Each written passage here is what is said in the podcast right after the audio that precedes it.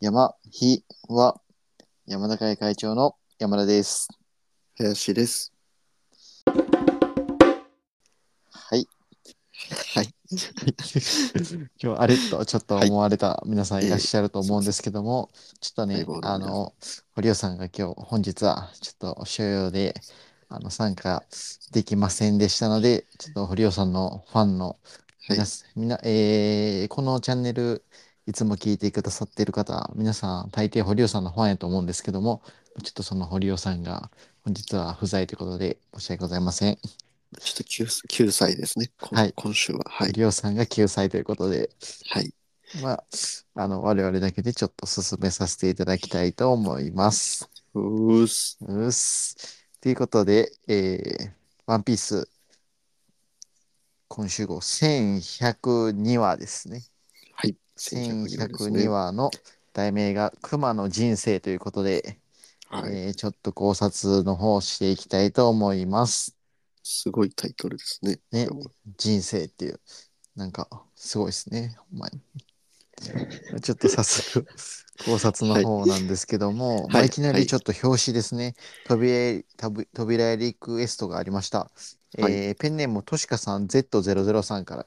狼たちが食べるのを楽しみに一生懸命作った山積みのホットドッグを次から次へと勝手に頬張るボニーということで、おお。狼がめちゃくちゃホットドッグ作ってるみたいで、で、まあ、あの、うんボニーが食ってて、あのね、あの、す一番対面側にいるなんか、狼が指さして、なんか悲しがってる描写があるんですけど、ちょっはいと僕が気になったのは、この、一番左から二番目のですね、うん狼、なんか、ナイフはでいきはいはい切ろうとしてる狼の目はい見ていただきたいんですけど、はい。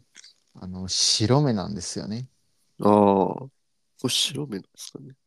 はい。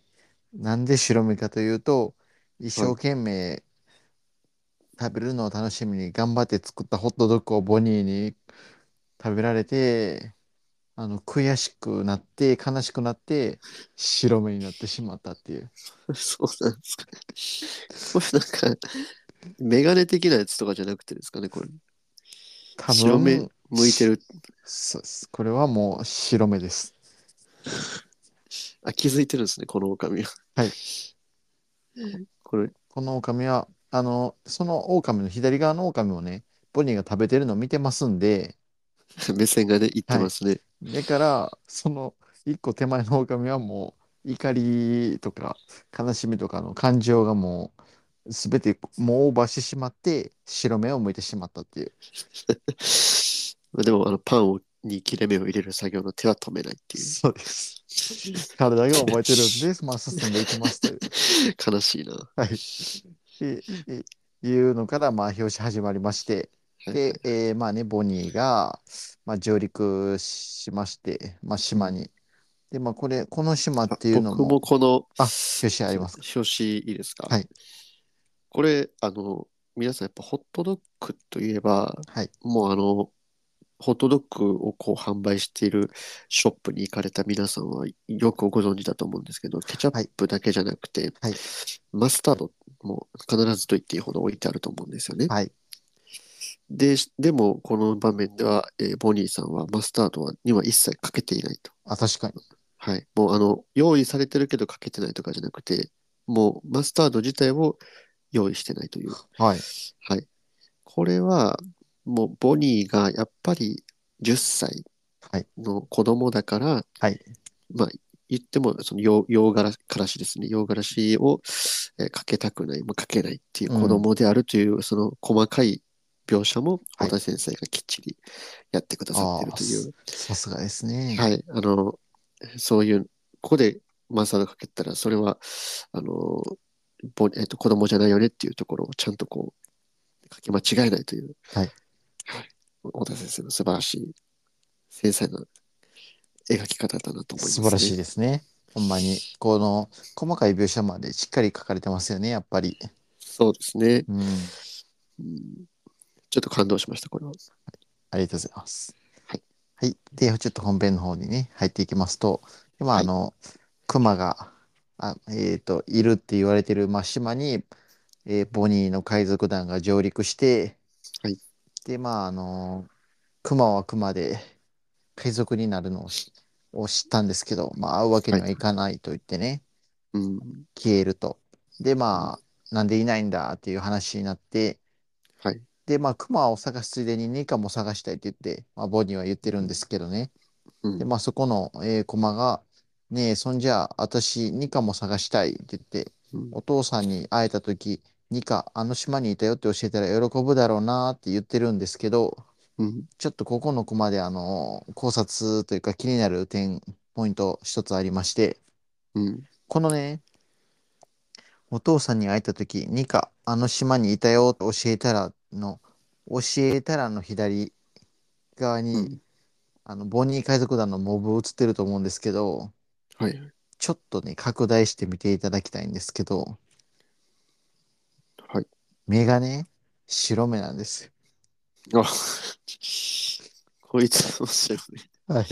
えこれ白目さ、どれ、えこれ左だったですね。はい。あ、ちこの教えたらの、端っ一番端そっうこでにす。映っ一て番端っこの横のやつが白目なんですよ。白目ですね。で、ワンピースって結構、あの、対になってること多いと思うんですけど、はいはい。存在とか。そうです、そうです。。えー、アラバスタとドレスローズやったかなあのあ、対になってるとか言われたりとか、結構、確かに。はい、そういうふうに、あの、えーグランドラインに入ってからのまあ出来事とか、前半らへんにあったことと、まあ、新世界以降の話がリンクしてる、対になってるってちょっとよく言われたりするんですけど、うん。まあ、そこでね、この、新世界、新世界の対なんですけど、うん。この教えたらの横のモブの白目と、うん表紙の狼の白目が対になってるんちゃうかなと思います。なるほど。はい。これは、対になってるから、どういう意図があるとかですかね。あのーまずちょっとこれは次の伏線で出てくるんで、あこの白な目。るほはどいそこは覚えておいてくだあ、さい。そうです。覚えておいてくださいっていう。はい。まあ、でもやっぱりここでニカニカと言って、はいルフィが賞金首になるっていうはい流れに行ってますけど、はいやっぱりこれはボニーが人々の身カニ説っていうのが濃厚であるということですね、これは。そうですね。あそうですねニ。カニカってやっぱ連呼してるんで、年化してのはい。ルフィ言ってますから、これはカニですね。どうしてもニカニカニカニカって何回も言ったらカニになってしまうん で、やっぱカニですねっていう。そうですよね。はいまだこれちょっと濃厚ということで。はい。はい。で、えーはい、えー物語が進んでいきまして、はい。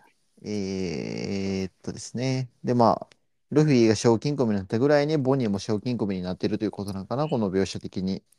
そうですね。同じ出来に2人とも駆け上がっていってるみたいなことですかね。ね。うん、で、まあ、この時期にボニーも口紅塗って、うんえーピアスを右目にして、で、えーっと、クマはクマでエッグヘッドに行って、パシフィスタが作られた状態のやつをね、見てまして、で、その時に、あのーベーガパンクに教えてますよね。ルフィのことをドラゴンの息子って言はいっはいはいて、。クマ、だから覚えてますね、ちゃんと。覚えてますで、しかも人に喋ってますよね。これ、ここ。あ忘れてなかったんで、やっぱドラゴン殺したんやなって。そうですね。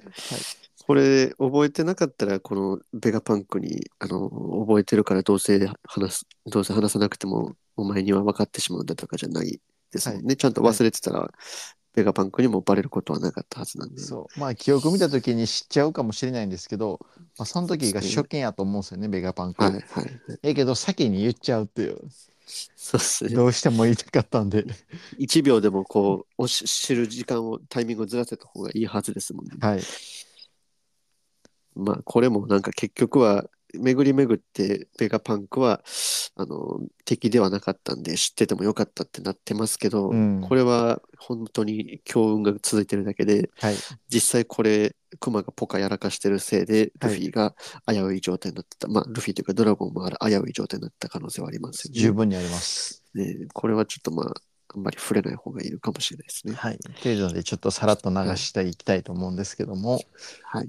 で、まあ、スリラバークの描写も出てきて、で、次、シャボンディ諸島のね、あのうん描写になって、で、まあ、クマはシャボンディ諸島に来てたんですけど、はいなんで来てたかって言ったら、このボニーをまさかの見に来てたというね、はいはいはい。白ひげとの戦争のことは、まあ、そのシャボンディで聞かされたみたいなんですけど、このボニーを見に来てた時の、ちょっと気になったのは、あの、ピザおかわりって言ってる、あの、ボニー、シャボンディ諸島の、ま、あの、時に、ここまで出てきたと思うんですけど、まあ、この続きですよね。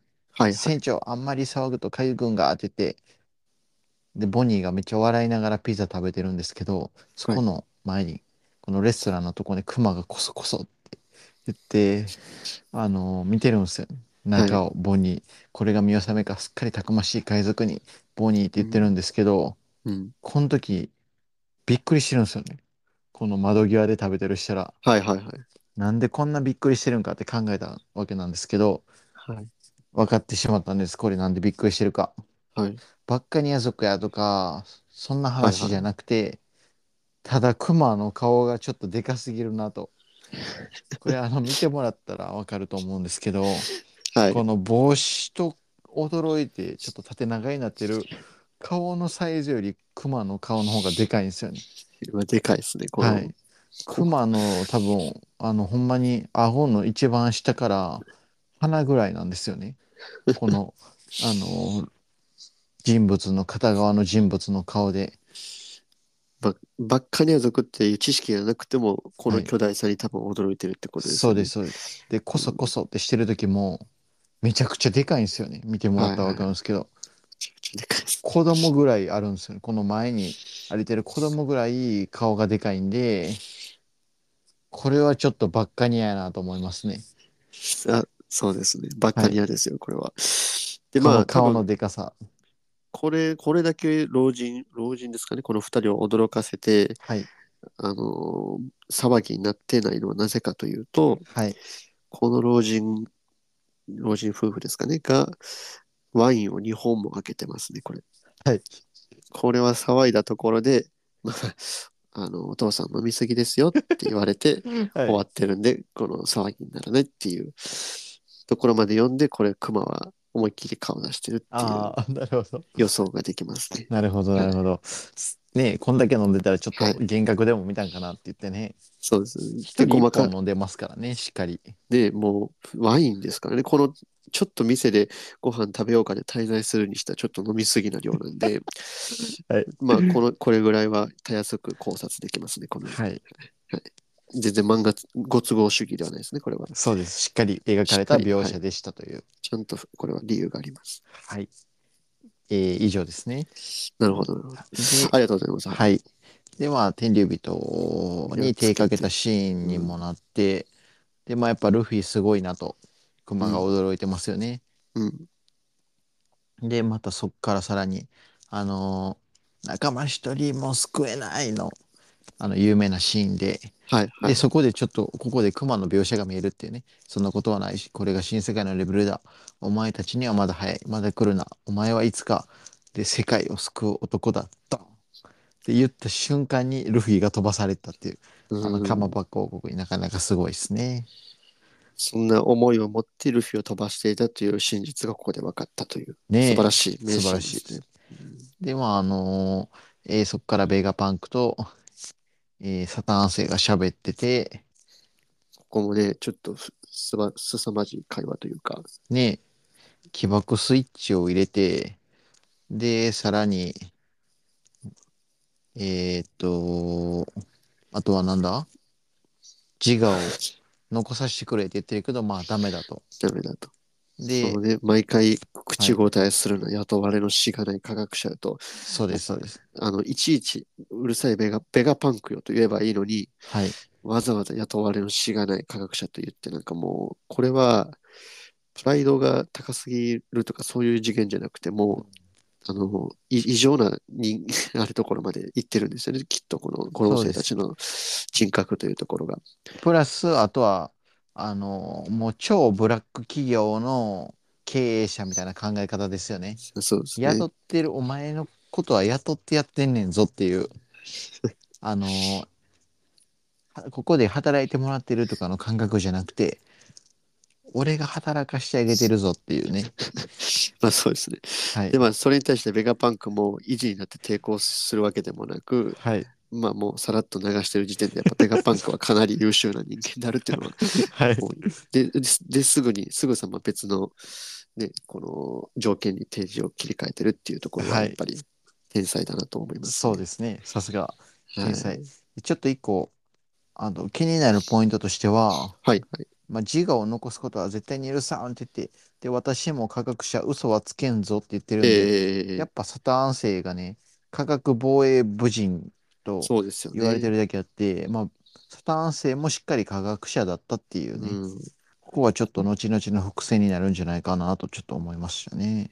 これが2つ考え方ができるなと思いましたね。なんかやっぱり、はい。あの、実際サタン星はベガパンクにやらせる必要はあったのかという。もしかしたらあー自分でもできるほどの実力というか、はい。科学的な技術力はあったのか、それともないけど、しがない科学者にやらせてたのかという。まあ、はい。虚勢を張って、この雇われのとか言って、うん。まちゃんまあ、見下してるってだけなのか、はい。もうもう五老星にとったら人間のために我々が手をかけるということ自体が、うん。あのーもうありえないみたいな、はい。そんな、我々がそんなことをしてはいけないみたいな考え方で、はい。えー一切そういうことをしてないのかっていう、ちょっと、まあ、しここまで五老星の人格がこう分かってきたら、ちょっとそれもありえるなと思ったんで、うんうんうん。実はめちゃくちゃベガパンク以上の科学力を持ってるっていう可能性もあるなと。ありますね。ね、それを匂わせていますうよね。ん。ベガパンクが実際、あの、小細工、小細工をできてないところも見ると、はい。サタン星に見破られてしまうからって分かってて、うん。あんまりこう、熊の改造もちょっとこう、いじったりはできてないんでしょうね、きっと。そうですね。確かに。いや、ほんまにそれはありそうですよね。そうでベすよガね。パンクほどの科学力があったら、なんか、一つそういう手を加えられるはずなんですけど、そうでやっすぱね。それを、その一つの手の加えるのも見逃さないっていう。で多分、過去にそういう経験があって、うん。次はないぞ、ベガパンクみたいなこと言われたことがあって、多分、あベガパンクも、あ、こいつには、あの、ちょっと小細工は効かへんなってなった経験があるんでしょうね、きあ。っと。 はい。でまあ実際それをサタン星も分かってるからベガパンクのやってる科学にもこう信頼があって、うん。あこいつがちゃんとクマに記憶を消去させよったなってこう自我をなくしたっていうところもちゃんと実感できてるのもそういう裏付けがあるってうんういうんうん。ことでしょうね。はい。単単にバカバカみたいにこうベガパンクのことを信用してるわけじゃないという。そうですね。ちょっとこれは可能性を考えさせられる一言ですよね、確かはい。に。というのでしたね、ここは。うんなるほど。じゃあ私もちょっとあ、はい。でいいですかはい。お願いします。えっと、まあ、その、えっと、私も科学者、器つけんぞと言ってる、その次のコマなんですけど、はい。えっと、まあ、気持ちを受け取ってはベガパンクって、まあ、今までのこのサタン星との会話もしっかり聞こえてたクマがはい描。かれていて、はい。で、びっくりしてるベガパンクなんですけど、まあ、なぜかというと、それは、ベガパンクが、けあの、聴覚を超人的にしてしまってたっていうのをあ忘れてたというか、はい。えっと、クマはその会話が聞こえるほど超人的な、えー聴覚を持っていたといううんの。がさらっと描かれてはいるんですけれども、はい。これは実はめちゃくちゃ重要なキーワードではないかなと思ってまして、うん。じゃあ仮にこの聴覚が、なんでしょう、犬並みにいいというか、人間の、人間の良さを、聴覚を超えた能力を持ってたら、はい今までの、えっとシーンでも、こう、クマは実は聞こえていないと思ってた会話が全部聞こえてたりしてるうん。可能性があるんじゃないかと。はい。とか、まあ、えっと、その聴覚に限らず、しえっと、嗅覚ですかね。はい。まあ、実際のあの動物のクマのことをと照らし合わせた場合にくあの動物のクマってめちゃくちゃ嗅覚がいいんですよね。はい。えっと人間のおよそ2100倍と言われてるぐらいですからはい。もうちょっとした匂いも嗅ぎ分けられてしまうっていおうー改造をされてる可能性がありますね。はい。でただえっとまあそれだけ嗅覚が良かったからじゃあ何ができるんだっていうところははい。ちょっとまだ僕は分かってはないんですけど、 はい。まあそういう改造をされ、施されてる可能性があるなっていうシーンを今ちょっとね、このクマと、実際の動物のクマとこう掛け合わせて、そういう能力を高めてるんじゃないかというなる気ほどが。しましたね。嗅覚はそうですね。それこそ、なんかあれですね。あの、そうっすね。 嗅覚がいい。 まあ、嗅覚がいいから何ができるっていうこともないっていう、ちょっとそこまで深い考察にはたどり着いてはいませんという。わかりました。まあでもこれはいずれ何か出てくそうる。まあ 逆に言ちえょっとば伏、線そうですよね。そうなんですよ。逆に言えうばんこれは、えっと、ベガパンクはもうすでに人間を改造すれば、超人的な嗅覚だったり聴覚をつけられる能力を持ってるっていうことですから、はい。これが例えば仮にトリコだった場合はい。はい。四天王全員やられます。これあはあ、美食四天王です美ね。食四天王、あのトリコがもうトップに君臨できると。スクリーンできます。はい。あのサニーの触覚とかも全然もう非じゃないですね。もう、はいスーパーフライ、ハイパーフライ返しとかでやっちゃいますね、これで。ウルトラフライ返しとかやっちゃいそうです。そうそうですそうですそういう、それぐらいのことができてしまう。もうすでに、もうすでにこれはもうベガパンがその域に到達してるんで、おおはい。もうちょっとここで若干あのトリコっていう漫画自体を潰しに来てますね、これ。 おー小田先生が。わかりとました。思いましたね。はい。すませんというシーンが気になったという点と、はいあともう一つ行かせていただくと、はいはい。えっと、まあ、さらに次のページに進んで、まあ、クマが、えっと、ニカは 可能性を感じると。で、はいえっと、世界を変えるとしたら彼だと思う。ドンと来て。で、まあ、この名シーンが、ここが何、なんでしょう。えっと、気になるかと思われた方もいらっしゃると思いますが、はい。はい、私は気になりませんでした、ここは。ああ、気にならなかったですね。まあ、あの、ただの、えっと、未来を、未来、実際、はい、そういうシーンがあって、はい。熊 は熊はこの時からニカのことを信頼してたねって思えるただのシーンなんで、これは考察も、考察もクソもありません。ここはでもあれですね。俺は彼だと思うドーンのシーンはあの重要なシーンでよくあるチリが飛んでます、飛んでますね。はいこ。れは一言言うとすれば、あの、か彼って言ってますけど、はいあの彼らとは言ってないですよね。ああ、はいむはいはい。麦わらの一味ではなくて、はい。麦わらのルフィなんですよね。はい、つまり、ルフィ以外はザコって言ってます。ああ。 もうちょっと頑張ってほしいですね。他の店員たちも。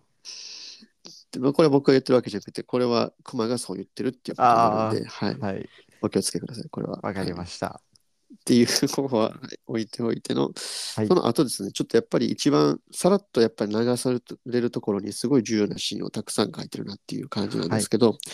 えっ、と、熊がこの後、まあ実際にこの後ボニーが、えっと、触れて見ることになるこの記憶なんですけど、はい。えっと、を、えー、熊が出せるということで、はい。僕とあの記憶のコピーを出してますねこれ、うん。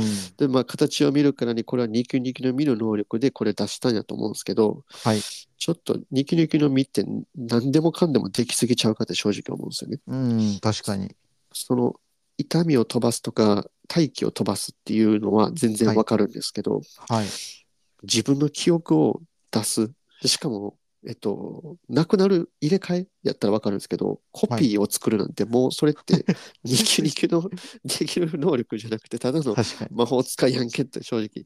思うんですけどなんか記憶系の能力かとかもちょっと思っちゃいますそようでね。すよねだからちょっとこれはニキニキの能力っていうもの自体がまださらにちょっと深いところがあるのではないかと思いましてそういうことか。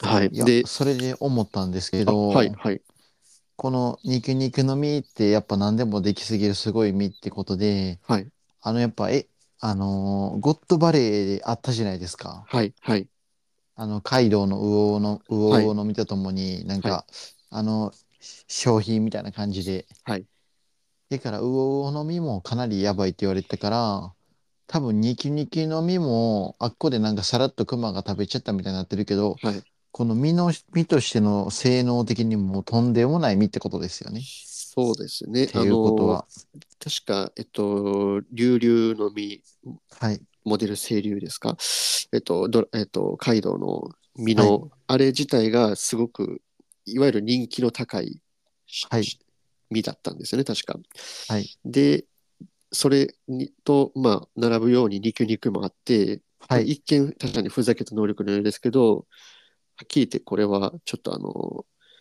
の能力のよ凄さとしてはもうんう、桁違いにいいというか、はい。チート級の能力を持ってるって正直思いますね。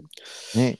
この、まあ、熊のこの性格上なのか、人から出した痛みとかを全部自分で処理してて、まあ、痛みは消えないって言ってましたけど、これうまく使えば単純にチーム、味方の痛みを消して、まあ、うん抜き出して相手にぶつけるっていうことをすれば、あの、まあ、無限に治癒しながら相手に大ダメージを与えるっておいうう最強の攻撃能力でもあるという。確かに確かに。もう半端なくチート級の能力ではあるんですけど、はい。そういう戦闘で使えるというところではなくて、やっうん。ぱりあらゆるものを、なんでしょう、これは、要はに肉球にちょっと踊らされてるんですけど、は弾い。き弾き出すというよりかは、やっぱりある位置からある位置へ物をこう移動させるっていううん。能力っていうふうに捉えた方がいいと思うんですよね。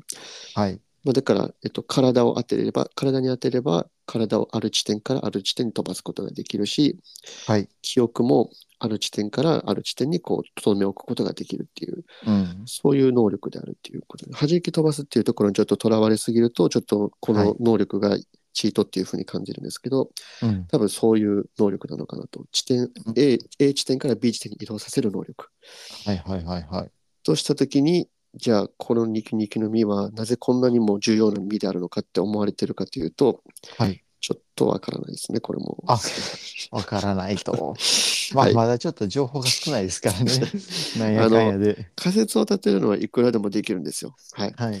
でも、そんなことはしないっていうのが我々のモットーなので、 はい。その辺のなんか、えっと、すごいなっていうような考察はちょっとドラピータさんとかにお願いしたいと思います。はいよろしくお願いします。まあでも、一個だけ僕が思うのは、はい。こんな、えっと、記憶のコピーが作れるんであれば、はい。えっと、まあ、これ、えっと、まだちょっと先の部分になるんですけど、えっと、熊はここで最終的に完全に自我を失って、はえっい。と、まあ、人ではなくなるということになるんですけれども、はい。まあ、実質これは、えっと、バッカニア族の血がここで途絶えたということになるのかなと。そうですね。まだでも結実、局、うん。はい、あの、ぼえー熊の父以外にももしかしたらバッカニア族はもしかしたら存在してるかもしれないんで、うんはい。完全にゼロになったとは言えないんですけれども、私はおそらくクマがどこかでこの2級2級のみの能力で自分の遺伝子を2級2級で A 地点から B 地点に飛ばしてはい。どこかに保管してるっていう。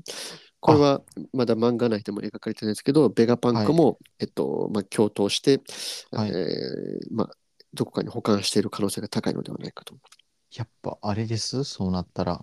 その遺伝子をビッグマムがもらって、実際にトットランドが完成するっていうのはね。ゼロではないですね。おお、楽しみに。ちょっと待ちたいと思います。あのそうなんですよの描写を。ビッグマムのやってる、ビッグマム自体はちょっとこう、あの、すごいお方ですけど、はい言ってることは素晴らしいことだと思うんですよね。すべてうのん。種族がこう、一緒の一つの世界に留まってるっていうのは、まあはい実際にそれが実現すれば素晴らしい平和的なは意い味。だとは思うので、はい。それは、えっと、後に完成するっていうことを考えると、やっぱり遺伝子はどこかに残ってて、ビッグマムが後で子供を産みます。ああ、楽しみですね。まあ、あの、多分、リアルな人間人間の話の中で言うと、多分、精子バンクとかそういうことになってくるんですけど、あああ、はい。の、ここで精子バンクとかいきなりワンピースの物語に出すと、みんなちょっと読者が、あーってなっちゃうんで、 その、ちょっとこう、ファンタジーにというか、肉肉のこの肉球の形にしてはい、どこかに保管されてます。ああ、ビッグマンはその保管されてる遺伝子を探し出せるのかっていうのも、はい。まあちょっと楽しみにしたいと思います。はいで、はいまあ、これまま、えっと、行くと、えっと、熊の、えっと、回想シーンがあって、はい。もうここは本当にな感動のシーンといいますか。はい。熊の生い立ちがあって、ベガパンクは、えー作業作業と、はい。事務作業として進めるつもりがやはり感情を殺しきれず、はい。涙を流しながら熊の自我を消しました。はい。そして最後に、うわーっと、ベガパンクの絶,、えー、と絶叫といいますか、この、あのーがこだましながら、ボニーの涙のシーンにつながっていくという素晴らしいこのえ構図なんですけれそどうですも、ね。現代にまあ戻ってくると。そうですね。このはい「うわ」の悲鳴が、まあ、同じということは、つまり、ベガパンクもボニーと同じくらいに辛かったっていうシーンをここで表現してるんですよね。はい。で、まあ、こ僕が最後に気になったのは、この最後のシーンなんですけれども、はい、はい。えっと、うわーっとこうボニーが泣いてるシーンに映った時のラボの中に、はい。意味深に16という数字が目立って見えませんか確かに、はい、ラボの中に、このタンクみたいなところに16と書かれてますね。ボニーの、まあ、言うて真横にありますね。この16。これは単純に、まあ、このラボの16ラボとかそういう意味だと思うんですけれども、はい。えっと、今までにも、えっと、この16という数字がワンピースの物語の中ですごく重要な数字ではないかということが、あの、はい巷で騒がれていますけれども、はい。ここにもこの16が出てきてると。はい。じゃあこれは一体何の16を指し示しているのかというはい。ところなんですけど、はいこれ驚きですよ。はいご覧いただきたいのが、はい。このボニーのうわーって言ってるこの「あ」の数はい。数えると16個あります。数えますね。はい、うわーの次から、1、2、3、4、5、6、7、8、9、10、11、12、13、14、おー16ですね。 16ほんまあにります。おーあの数16。そうです。これはすごいな。誰も気づいてないでしょうね、この伏線は。これは世界で私だけが気づきました。おーあの数が16個。そうです。つまりこれは、えっと、イム様がはい。見てます。この瞬間を。泣いてる瞬間。はい。何か16から見てる何かと。と、はい、16と天竜人、えはいあるいはイム様が、えっと、つながってるという考察がされなされているので、はい。ここもおそらくつながってるっていうことを考えると、イム様がこの様子をずっと見てます。ああ、はい見られてしまってるそうでとす。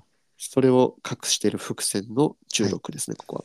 これはすごいですね、16は。あの数まで16にしてます。こああ、これちょっと意図的にやってそうですね、ほんまに。れはすごいですよね。ねちょっと気づいたときは鳥肌立ってしまいましえ、た。場ですね、これは。ちょっと聞かれてる皆さんも、今頃鳥肌が収まらないかもしれないんですけども。そうですね。やっぱこはのい素晴らしい感動のシーンで全部持っていかれそうだったんですけど、意外なところにやっぱり小田先生は伏線を残されていましたえね。ーすごいな、この伏線は。すごいっすね、ほんまに。以上わかで。りますした。はい、ありがとうございます。まあね、ということで、1102話は、もうね、あの、ほんまに、熊の人生というだけあって、熊の壮絶な、まあ、あのー今までね、ずっと回想シーンとかいろいろ描かれてきたんですけど、はいまあ、その、ボニーが熊の記憶を見てた部分が、えーをすべて見終わって、で、最後、誕生日おめでとう。うんということでね、えー締めくくりまして、まあ、今週が終わりまして、まあ来週はどうなるんかっていうようなえ内容なんですけども、まあちょっとね、来週号も楽しみに待ちたいと思ーいます。。次はすごそうですよね、かなり。ねこの後っていうのは、うんはい。楽しみです。まあ、ということで、えー今週号1102話、えーご視聴いただきありがとうございました。ありがとうございました。今週号はね、ちょっと最後に、あの、ひ一つこの言葉だけちょっと言って、えー締めたいと思いますお。えーいきます。 えーボニー、10歳の誕生日おめでとああ、おめでとうございます。う。はい、おめでとうございます。あー素晴らしい。 ありがとうございました。ありがとうございました。